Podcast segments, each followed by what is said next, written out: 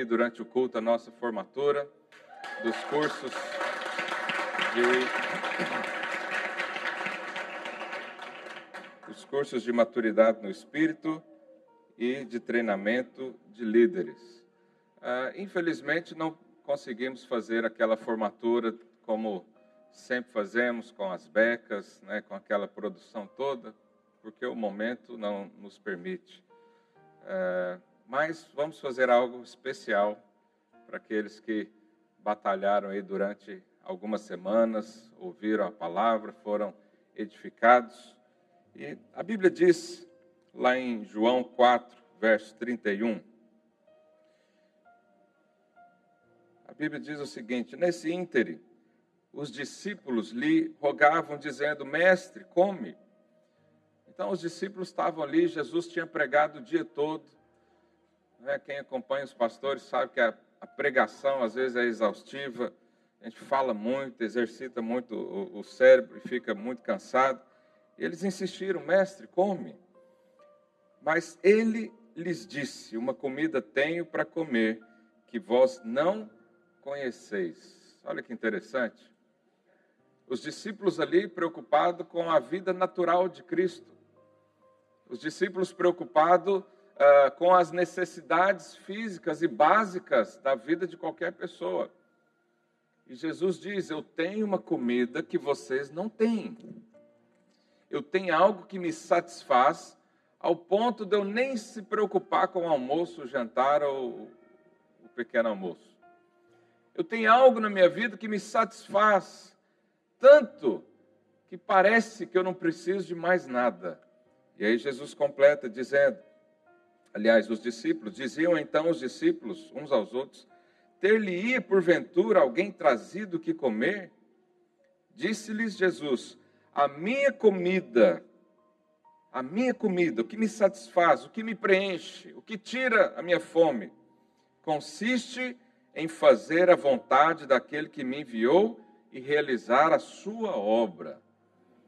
Jesus estava dizendo em outras palavras: olha, se eu estou aqui pregando o Evangelho, se eu estou aqui fazendo discípulos, se eu estou falando do reino, eu não preciso me comer, eu não preciso dormir, não preciso de mais nada. É claro que Jesus precisava dessas coisas. Mas ele, aqui ele está colocando um grau de importância.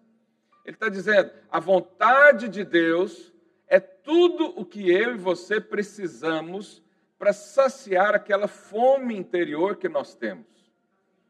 Aqueles desejos eh, interiores que nós temos, que muitas vezes, por ignorância do conhecimento, procuramos em relacionamentos, os jovens procuram em drogas em tantas outras coisas, procuram ser felizes, procuram ser satisfeitos por completo. E Jesus vem e diz: a única forma de ser completo, de ter essa satisfação completa, é fazendo a vontade do Pai. Então nós precisamos conhecer a vontade do Pai. Nós precisamos saber o que é, nós precisamos nos empenhar ah, a colocar a nossa vida nesse trilho que vai ao caminho do Pai que vai à vontade do Pai, que faz o que Deus quer que nós façamos. E aí a Bíblia diz, lá em Romanos 12, 2, e não vos conformeis com esse século. O que é conformar? É usar a forma. Ou seja, você quer fazer um bolo redondo, você usa uma forma redonda. Quer fazer quadrado, usa uma forma quadrada. E ele diz: não se conforme, não seja moldado pelo mundo. E não vos conformeis com esses séculos, mas transformai-vos pela renovação da vossa mente. Irmãos, o que é renovação da mente? Lavagem cerebral. Já ouviu alguém dizer, não vai para a igreja não, lá vamos fazer uma lavagem cerebral em você? é a mais pura verdade. Tudo que era do mundo a gente tira e tudo que é do reino de Deus a gente coloca. É isso que nós fazemos aqui semana após semana, domingo após domingo. É aplicando conhecimento celestial, conhecimento do Pai, de Deus, da eternidade. E quanto mais conhecimento que temos da verdade, das Escrituras, do Senhor, menos temos do mundo. Isso é a coisa mais óbvia que existe. Mas por que, que nós temos que renovar a nossa mente, não nos conformar com esse século? Ele diz em seguida: para que experimenteis qual seja a boa, agradável e perfeita vontade de Deus. Para eu saber a vontade de Deus, eu tenho que encher a minha mente com as coisas de Deus. Para eu colocar a minha vida aos pés do Senhor, para eu moldar a minha vida, o meu caráter e tudo que eu tenho, conforme o que Cristo me deu, eu preciso renovar minha mente. Você sabe, quando nós nos convertemos, o nosso espírito é vivificado instantaneamente. Isso acontece no momento onde Cristo entra na sua vida. Mas você ainda está cheio de conhecimentos armazenados aí na sua mente. Você está cheio de históricos passados. Você está cheio de experiências que não são necessariamente de Deus para você. Então Deus começa um trabalhar, um transformar na sua vida. Cada dia você aprende um pouquinho dele. A cada dia você tem uma experiência com ele. A cada dia você é formado com base nos princípios do reino de Deus e não desse mundo, que são completamente inferiores.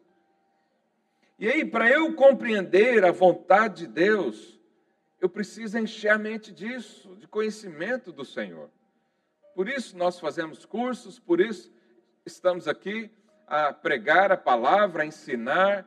Por isso temos o nosso seminário teológico, que não é só para pastor, é para todo crente. Todo filho de Deus devia fazer o seminário teológico, entender a Bíblia. Ontem eu estava pregando para os jovens e eu disse para eles: nós precisamos de jovens, de adolescentes que saibam discutir a Bíblia. Isso não é coisa de, desculpa a expressão, não é coisa de velho, não, é coisa de filho de Deus, não importa a idade.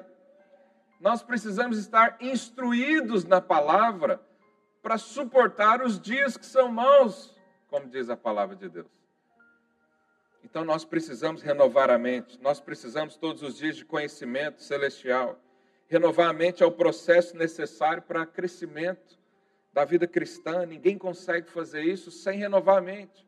Às vezes seu espírito está cheio de Deus, seu coração está explodindo de sentimentos pelo Senhor, mas existem coisas aí da velha criação Existem coisas aí do velho homem que morreu e deveria estar morto, mas o diabo faz questão de querer ressuscitá-lo na sua vida. E o mundo faz isso, quer que você viva né, conforme a velha natureza. Mas renovar a mente é algo fundamental.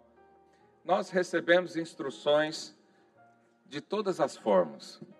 E a Bíblia diz lá em 2 Timóteo 2, é, o apóstolo Paulo escrevendo para o seu discípulo Timóteo. Ele diz o seguinte, capítulo 2, verso 1.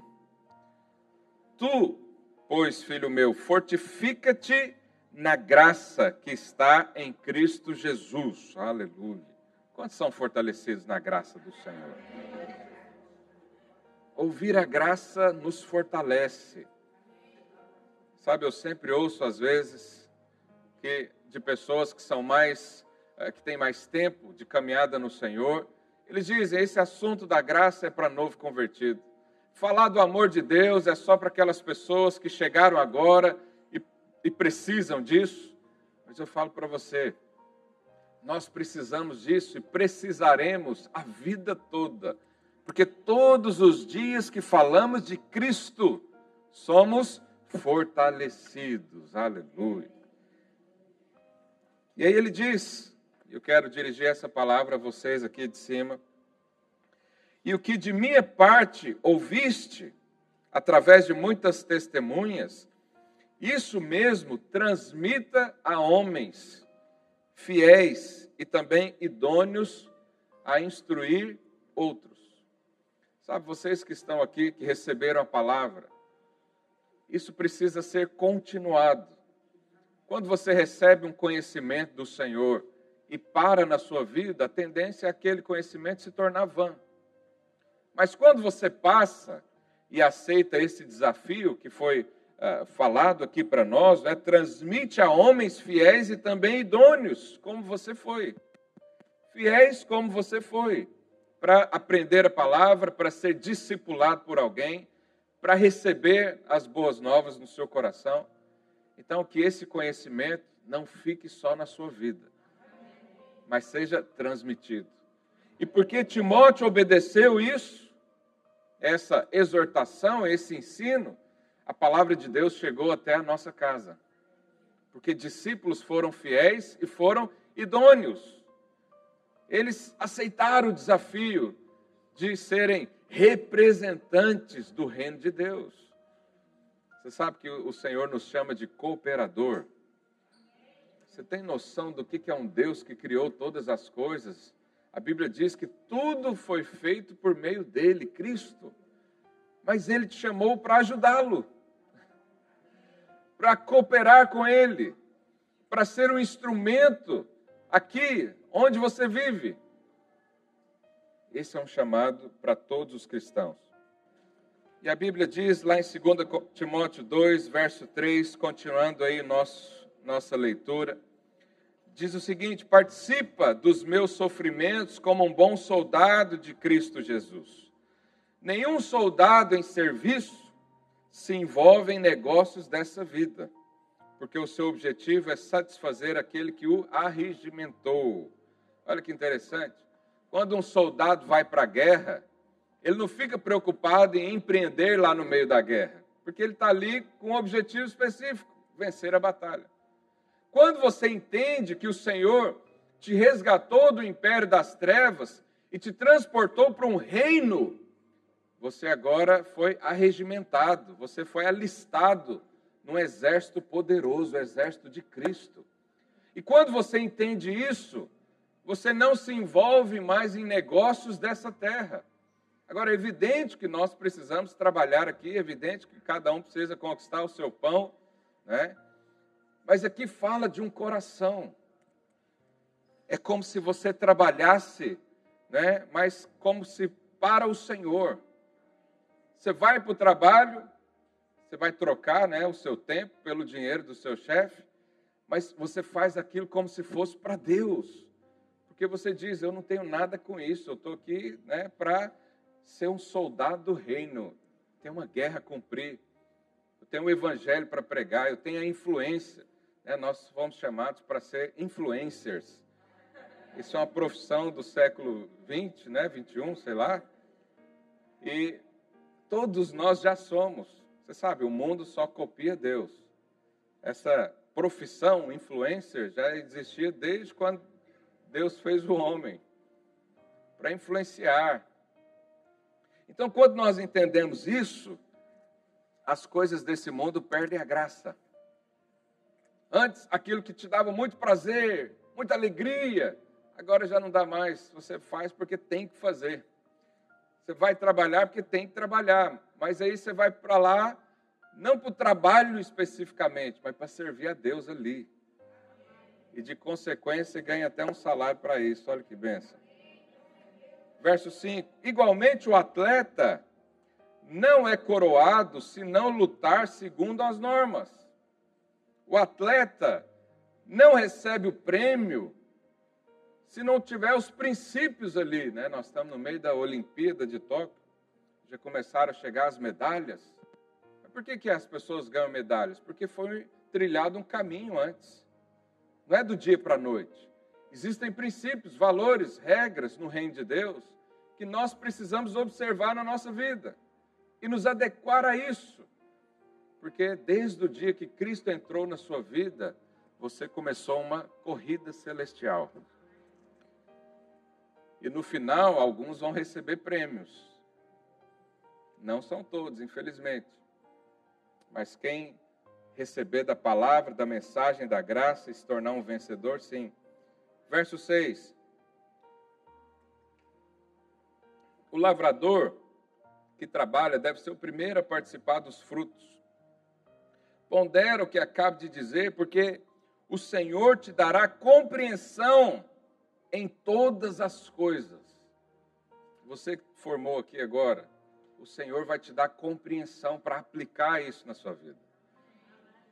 Sabe, há muitas coisas que nós recebemos, eu penso que nós temos um freezer espiritual, uma arca espiritual dentro de nós, porque às vezes recebemos algo e não sabemos lidar com aquilo.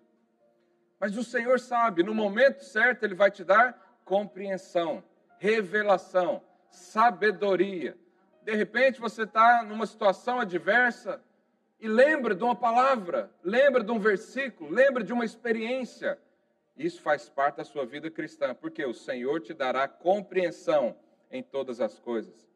Verso 8: Lembra-te de Jesus Cristo, ressuscitado de entre os mortos, descendente de Davi, segundo o meu evangelho, pelo qual estou sofrendo até algemas como malfeitor.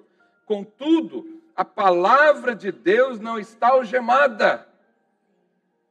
Essa pandemia tentou nos segurar de todas as formas. Esfriou o relacionamento, acabou com casamentos, destruiu famílias, mas nós estamos aqui firmes e fortes. Porque a palavra de Deus não tem algemas, ninguém pode parar a palavra de Deus. Se for pelo culto, liberamos aqui no culto, se for pela internet, vamos para a internet. Se for pessoalmente, um, cada um evangelizando um, vamos fazer isso também, porque o Senhor colocou isso no nosso coração. Aleluia.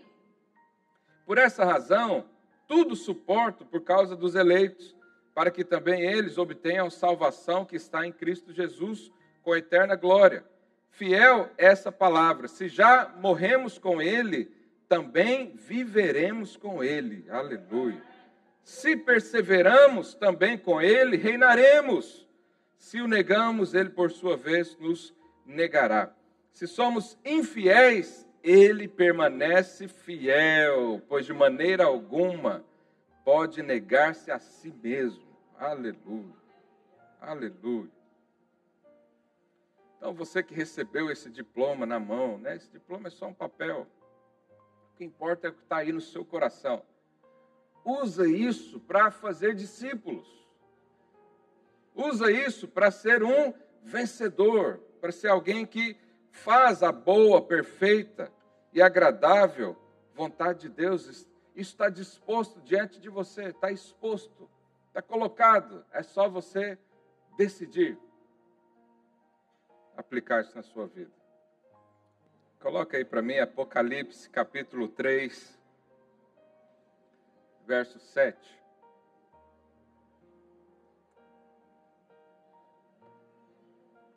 A Bíblia diz: Ao anjo da igreja em Filadélfia, escreve: Essas coisas diz o santo, o verdadeiro, aquele que tem a chave de Davi, que abre e ninguém fecha, e que fecha e ninguém abrirá. Conheço as tuas obras. Eis que tenho posto diante de ti uma porta aberta, qual ninguém pode fechar. Aleluia. Quem tem que tens pouca força, entretanto, guardaste a minha palavra e não negaste o meu nome. Eis farei que alguns dos que são da sinagoga de Satanás, desses que a si mesmos se declaram judeus e não são, mas mentem, Eis que os farei vir prostrar-se aos teus pés e conhecer que eu te amei. Aleluia. Porque guardaste a palavra da minha perseverança, também eu te guardarei da hora da provação que há de vir sobre o mundo inteiro, para experimentar os que habitam sobre a terra.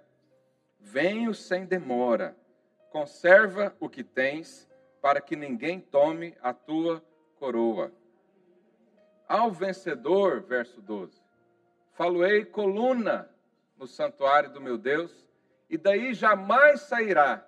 Gravarei também sobre ele o nome do meu Deus e o nome da cidade do meu Deus, a nova Jerusalém que desce do céu, vinda da parte do meu Deus, e é e é em meu nome. Quem tem ouvidos, ouça o que o Espírito diz às igrejas. Olha que interessante aqui no verso 12, novamente. Ao vencedor. Então, quando a Bíblia diz que ao vencedor vai acontecer alguma coisa, é que existe perdedor também. Senão dizia aos filhos de Deus. Mas está dizendo ao vencedor, ou seja, existe uma condição para todos nós sermos ou não vencedores. Qual é? Você vai aprender lá no curso conosco. Curso de Maturidade no Espírito. Mas ao vencedor, ou seja, quem atingir esses critérios, segundo a palavra de Deus, olha o que, que Deus diz: Faloei coluna no santuário do meu Deus. Os irmãos que são vencedores, Deus vai colocar como colunas. Eu sei você, meu, eu quero ser coluna no reino de Deus. Alguns vão ser parede. Cada um escolhe, né? Mas na edificação local, no nosso meio, Deus estabelece colunas. O que são essas colunas na prática? São as pessoas que se envolvem a mais do que simplesmente participantes. Eles são, na sua maioria, líderes. São pessoas que resolveram trabalhar para valer mesmo, resolveram suportar, resolveram né, suportar pressão, fazer parte do alicerce as colunas são importantes na construção. Né? Nós só temos essa laje quietinha aqui por causa daquelas colunas ali. As paredes aqui nem fazem tanta diferença assim, mas a, a coluna sim. A coluna para tirar, para ser tirada do lugar, tem que ser com muito estudo, muito uh, jeito, porque senão tudo pode vir abaixo. Ninguém remove colunas de qualquer forma. A palavra de Deus diz que Cristo, ele é a rocha, sobre ele nós edificamos. Mas ainda que a Cristo a rocha, o alicerce, a Bíblia diz que nós construímos, o alicerce foi colocado, é Cristo. Nós edificamos acima dele. Mas se não tiver coluna para sustentação, toda obra um dia vai cair. E nós já vimos muitos lugares, igrejas ruírem. Por quê? Porque não tinham colunas. Tinham Cristo, mas não tinham colunas. Tinham a palavra, mas não tinham pessoas dispostas a suportar. Se você é uma coluna no nosso meio, você traz firmeza à obra. Você traz estabilidade à obra. A coluna não são como ah, meninos que são levados por todo vento de doutrina, não, são homens e mulheres maduros na fé que não cedem a qualquer tipo de pressão. E por isso esses irmãos, essas irmãs estão aqui para receberem, serem instruídas para serem colunas do nosso meio. Sabe, vocês aqui foram, ah, receberam da parte do Senhor uma nova missão. Porque o conhecimento, a fé e o desejo de crescer no Senhor isso nos leva a novas posições. Isso nos leva a outros patamares né, de uh, edificação. Então a coluna suporta pressão, a coluna suporta também tensão, a coluna suporta peso. Muitas pessoas uh, se apoiam em líderes, e isso é absolutamente normal. Muitas pessoas às vezes estão enfraquecidas e elas precisam de uma coluna para receber ali um sustento. Muitas pessoas precisam de uma palavra de fé. E as colunas do nosso meio é que fazem isso. Sabe, o meu desejo é que todos nós aqui sejamos, como diz Apocalipse, vencedores. O meu desejo é quando nós estivermos lá reinando com o Senhor, todos aqui estiverem como colunas, como aqueles que eh, venceram, aqueles que responderam, aqueles que disseram: Eu vou viver a vontade do Senhor. Não nasci para esse mundo. Ontem eu falei isso para os jovens: não nasci para ser mais um. Fala aí para o seu vizinho: você não nasceu para ser mais um nesse mundo. Fala para ele: Deus te chamou para ser coluna. Você sabe, as colunas, elas são muito respeitadas. Ninguém toca de qualquer forma numa coluna nos templos gregos e romanos, as colunas eram até é, inspiração decorativa. Até hoje, se você for lá em Roma, na Grécia, tem lá, tudo ruiu, mas as colunas permanecem lá. Lá em Roma, do lado do, do, do Coliseu, né? o Coliseu está parcialmente derrubado, mas está lá as colunas. Tem lá um templo também que só tem as colunas, é algo interessante de se ver porque a coluna foi feita para durar mais, para receber mais. E você sabe, a unidade de um edifício depende das colunas. A unidade dessa igreja depende das colunas que aqui estão, que vão suportar junto a pressão. Sabe, essa pandemia, a igreja sofreu muita pressão. Pressão financeira, pressão de relacionamentos, pressão de impedimentos de todo tipo. Mas por que, que continuamos? Porque no nosso meio existem muitas colunas que dizem: pode bater o vento, pode vir a crise financeira, a crise de governo, a crise política, a crise qualquer uma que for, nós estamos fixos na rocha. Mas também nós nos levantamos. A igreja é um edifício vivo.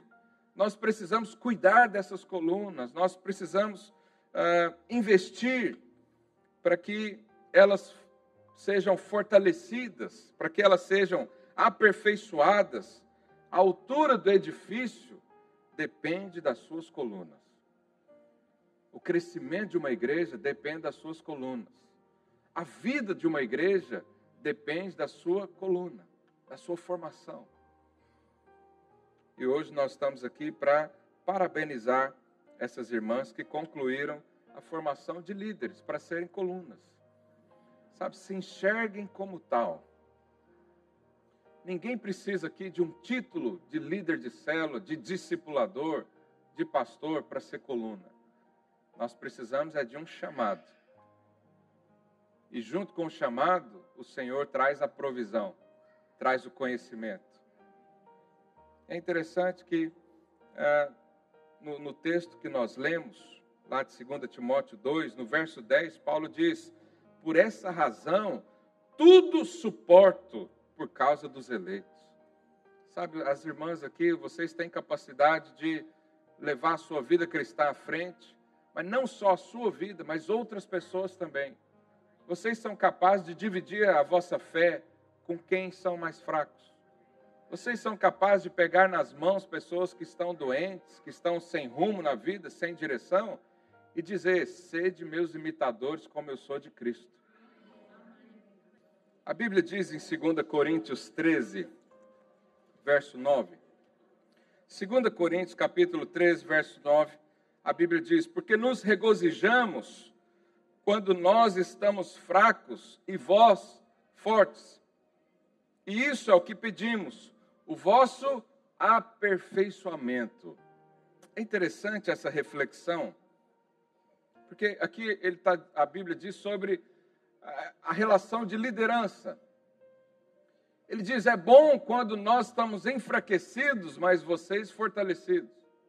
Mas esse enfraquecimento aqui, ele fala de uma relação de dar. Sabe, quando uma mãe é, tá amamentar o seu filho, o filho suga toda a energia através do leite da mãe. E aí você vê a mãe seca, né? cansada, desidratada, e o bebê gordinho. Então, é isso que ele quis dizer quando ele fala: Eu me alegro de estar fraco, mas você forte. Eu me alegro de estar aqui todo domingo pregando o Evangelho, ainda que isso nos canse, ainda que isso nos sobrecarregue, ainda que isso exija né, uh, atitudes uh, para com isso. Eu me alegro com isso porque os irmãos estão sendo fortalecidos. Eu me alegro em estar aqui, em, em perder, entre aspas, tempo, que na verdade eu estou é ganhando ganhando tempo para estudar, para ir nas profundezas profundas dos mistérios ocultos da Bíblia, para trazer uma mensagem para você. Mas ele diz aqui no final, o que, que é que nós queremos enquanto líderes? O aperfeiçoamento de cada um. Você sabe, o aperfeiçoamento é um processo que nós que, que isso começa em nossa vida desde o dia que Cristo entrou. Quando Cristo entra em você, ele é o varão perfeito, diz a Bíblia. Ele te revestiu com essa perfeição, mas aos poucos ele vai te aperfeiçoando até ser como ele. Esse aperfeiçoamento pode levar a vida toda. O importante é saber que você está no processo de ser aperfeiçoado. Estar no processo de ser trabalhado interiormente, nas emoções, eh, no corpo, na alma, no espírito, né, de toda forma. E para sermos aperfeiçoados, existem pelo menos quatro coisas aqui que devem acontecer na nossa vida. Primeiro é o conhecimento. Ninguém é aperfeiçoado sem conhecimento. Nem no mundo é assim. No reino de Deus também não. Nós precisamos de um alimento sólido, equilibrado. Nós precisamos da palavra que nos traz direção. Nós precisamos do conhecimento bíblico para renovar nossa mente a cada dia.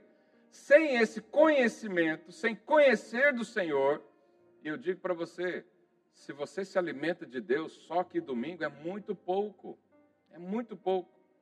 É como se você almoçasse uma vez na semana. Ninguém suportaria isso.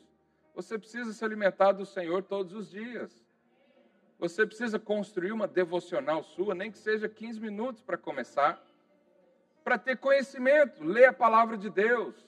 E para isso que servem os nossos cursos, para te ensinar interpretar a palavra de Deus, para te ensinar os princípios básicos, né, por onde você começa.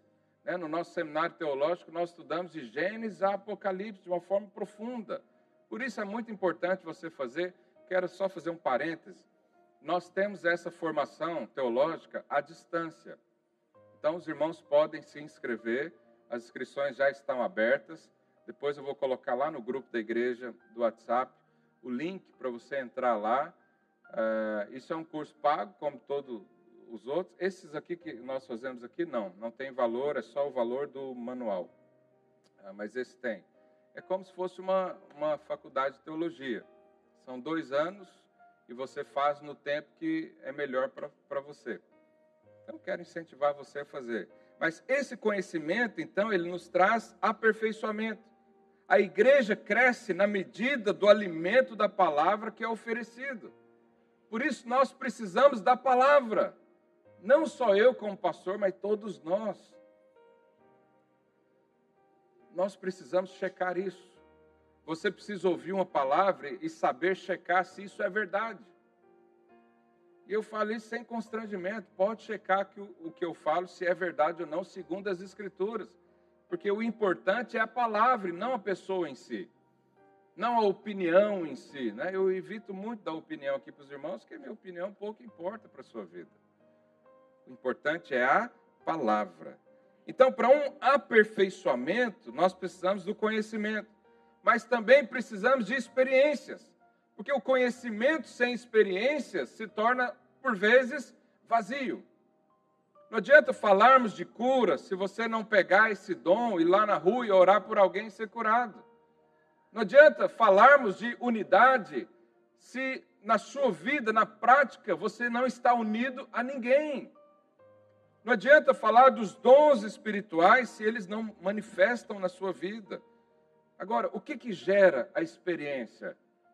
São coisas que às vezes fugimos. São testes, provações, tribulações, apertos, sustos. Isso gera experiência. Então, quando imagina que o pastor vem aqui e prega sobre paciência. Como é que você acha que Deus vai te ensinar paciência? Vai te colocar lá nos, no, junto com os monges, lá no Monte Everest, onde nem passarinho canta? Não, ele vai te pôr num contexto onde é necessário ter paciência. E aí ele te dá a paciência.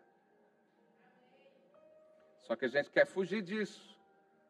Mas as provações nos vão fazer perseverantes. As provações é oportunidade que Deus tem, não é que Deus manda provação. Tiago diz que Deus não testa ninguém. Mas o mundo está aí te atacando todos os dias, mas Deus usa isso para o seu próprio crescimento. Então, quando vem uma situação assim, Deus quer te dar uma experiência para que você seja aperfeiçoado. Então, nós temos o conhecimento, nós temos a experiência mas temos também os desafios. Sair da zona de segurança, se lançar em fé para coisas maiores, vai fazer com que você seja aperfeiçoado. Irmãos, nós fomos chamados a fazer coisas que não sabemos fazer. A vida cristã é emocionante. Deus fala: sai da tua terra. Para onde, Senhor? Eu vou te mostrar. Foi isso que Deus fez com Abraão? Os desafios é quando Deus te dá uma visão de você pregando para milhares de pessoas. E você olha e fala, mas eu sou só um líder de célula. Está aí o desafio. Porque quando você incorpora essa visão que Deus te deu, traz para si e abraça, daqui uns dias você estará fazendo isso. Eu me lembro, anos atrás, há poucos anos atrás, o Senhor me deu palavras que eu estaria pregando em conferências. Ontem eu estava fazendo o quê? Pregando uma conferência. Os desafios nos movem. Os desafios nos, nos, nos fazem sair da letargia, da inércia espiritual que muitos vivem, à espera de uma oportunidade. Oportunidade Deus já te deu hoje. Hoje mesmo é o tempo de você responder ao Senhor. E além de desafio, nós precisamos também de inspiração. Nós precisamos ter pessoas que são carne e osso como você, do seu lado, para dizer: é possível. Olha aqui, eu já cheguei até aqui, você pode chegar também. Nós precisamos de pessoas para nós imitarmos a eles. Então, eu olho para alguém e eu vejo uma característica, né? Eu olho para o Ricardo e falo, quero cantar como ele, quero ministrar como ele. Aí eu olho para outra pessoa, eu quero ter uh, o caráter dessa irmã, eu quero ter a constância dessa outra irmã, eu quero ter o brilho nos olhos da Eliane, eu quero ter. Sabe, nós imitamos as pessoas que estão ao nosso redor. Por isso é importante ter pessoas que te inspiram. Quem inspira você nessa vida? Cristiano Ronaldo. Não, mas ele não está do seu lado. Pode até ser, que é uma boa pessoa. Mas ele não está do seu lado. Ah, o pastor fulano que eu ouço no YouTube, mas ele não está do seu lado. Tem um aqui do seu lado.